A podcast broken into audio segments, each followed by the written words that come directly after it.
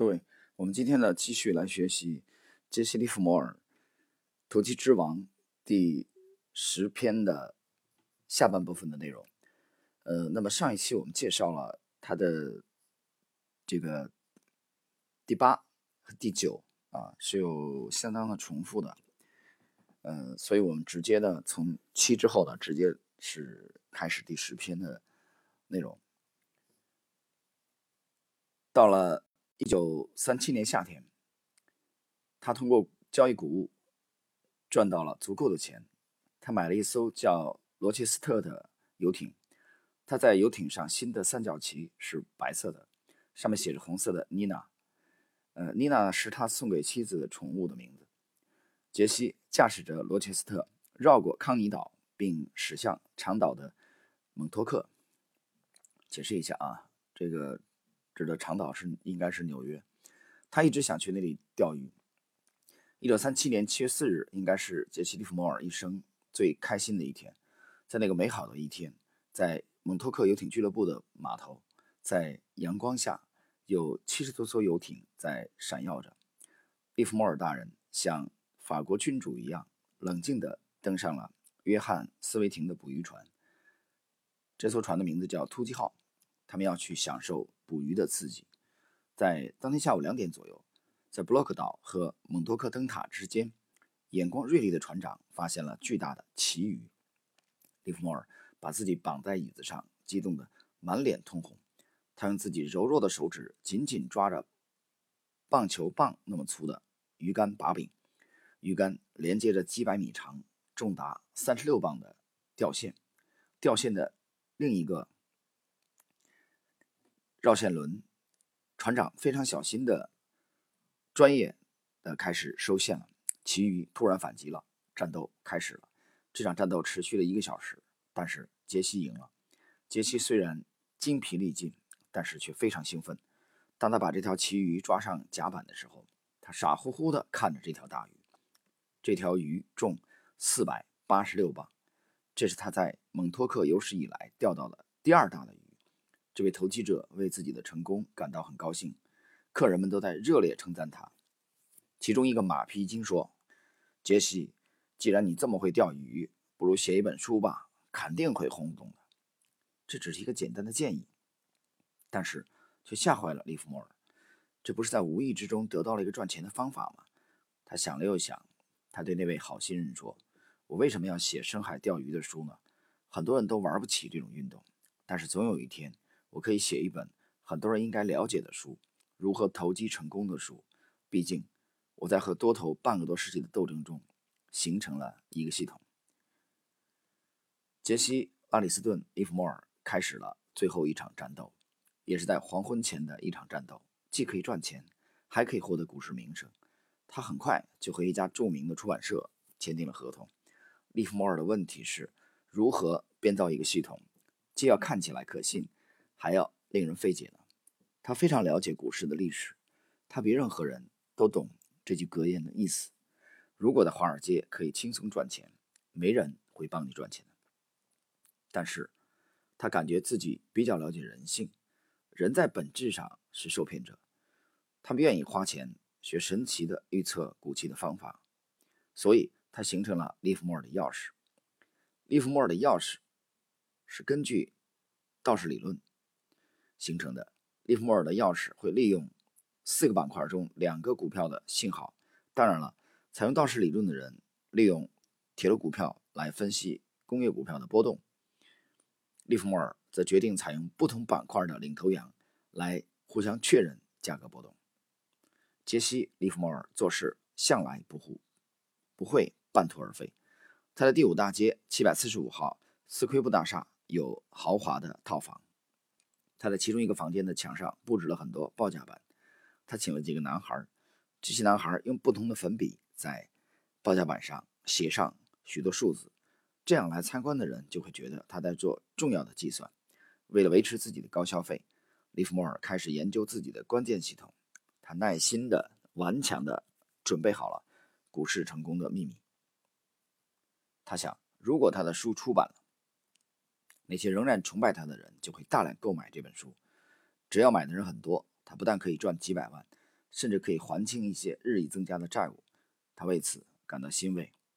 到了1940年3月，利弗莫尔大功告成，他的作品上市了。利弗莫尔很懂公关的，他像巴菲特一样，他邀请了一些著名作家和评论家一起就餐，以推销他的作品。他很快就痛苦地发现，要想一本书大卖，重要的是书的内容，而不是促销的方法。请文人来宣传并不奏效。在出版的时候，《纽约时报》提到了这本书，用以下文字赞扬了前棉花之王的业绩。第五大街七百四十五号的杰西·利弗摩尔是被人们常常提到的投机者。他写的一本书叫《如何交易股票》。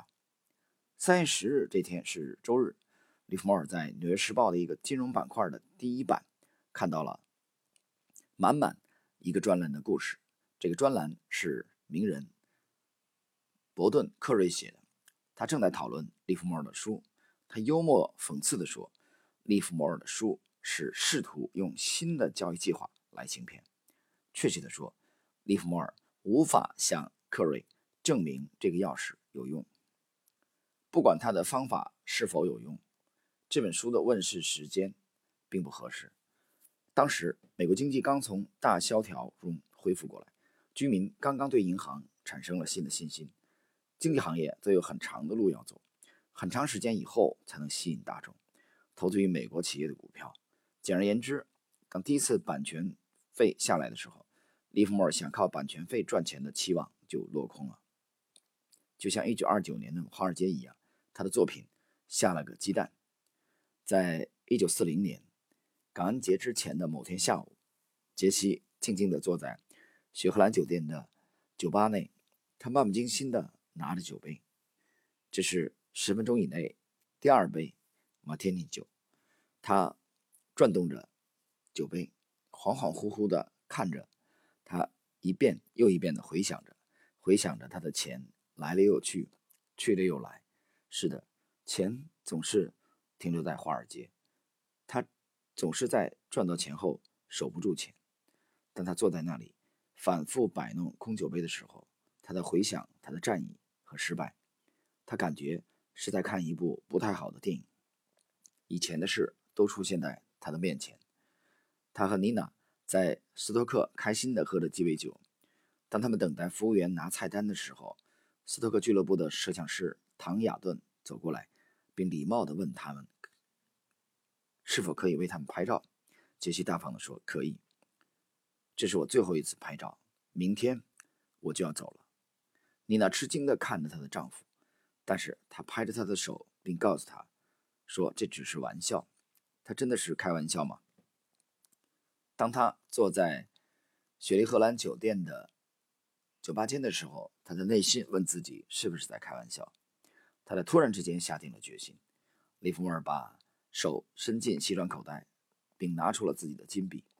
他从外套口袋里拿出了一本笔记本，他在吧台上打开笔记本，开始写作。一开始，他总结了他的债务，共是三十六点五万美元。他颤抖了一下，他没想到自己，尤其是从美国证券交易委员会的规则和各种禁止股市操纵的规则出台以后，热心的酒保问他：“利弗莫尔先生，还要一杯吗？”但是杰西根本没有理睬这位酒保。然后他给妻子写了很长的文字，开头是“亲爱的妮娜”，他一共写了八面。这篇文章反反复复出现的主题就是“我的一生是失败的，我的一生是失败的”。他的一生是多姿多彩的，有眼光，有锐气，全国的家庭都在谈论他，当然了，全世界也在谈论他。哦，是的，杰西·利弗莫尔的一生几乎都是新闻。他几乎无法预见到自己会正常的离世，自然死去。他的离世给关于他的讣告又添加了一笔。在信的结尾，他写道：“我的一生是失败的，但是他并没有想到用哪种方式结束自己的生命。”华尔街的历史揭露说，这华尔街的巨人因为厌倦了战斗，他拿着枪。对着自己的脑袋结束了自己的生命。也许杰西·利弗莫尔想让全世界知道，他就像查尔斯·巴尼，在一九零七年的金融危机中，当海提格林导致他的银行倒闭时，他勇敢地开枪自杀了。一九四零年十一月二十八日下午，太阳落到了哈德逊河的篱笆之下，利弗莫尔写完了最后一封信，上面的签名是拉里。他像过去一样穿着得体，穿着蓝色的、灰色的法兰绒套装，穿着新鞋，蓝白色的施尔领衬衫，还有海军手帕放在最新的蝴蝶结旁边。他小心地取下眼镜，并放在眼镜盒里边，然后把眼镜盒放进夹克衫的口袋，拍了拍前额的汗。杰西从凳子上慢慢地站起来，他慢慢地走到了雪莉荷兰酒店的。男洗手间。多年来，传言说他和酒店里面一位美妙的红头发女孩有浪漫关系。这个女孩是礼宾部的。百老汇还有传言说，杰西很快就会让这位女孩成为利弗莫尔夫人四号。他一次又一次地说，花一个小时做决定就能成功。现在又到了他做决定的时候了。使用男洗手间的决定突然改变了。突然。不引人注意的，这位疲惫的躲到了礼宾部女孩那里。他毫无力气地坐在椅子里边，他就像中风了一样，无法控制自己，心脏在猛跳，手在颤抖。过了一段时间，他不再颤抖了，心跳也慢了，这样就足够了。然后他快速拿出手枪，对准自己的太阳穴，并扣动了扳机。下午五点三十分。小杰西·利弗莫尔站在父亲扭曲的身体旁边辨认尸体。在经历了很多戏剧性的悲剧之后，利弗莫尔的生命到达了最高潮的终点。他没有留下什么，他留下的是一个传奇和遗物。利弗莫尔的离世就像巴尔扎克一样，既伤感又感人。他也是被自己的欲望吞噬了，才思枯竭了，是自己的受害者。他什么都想要。名声和财富，他什么都拥有过。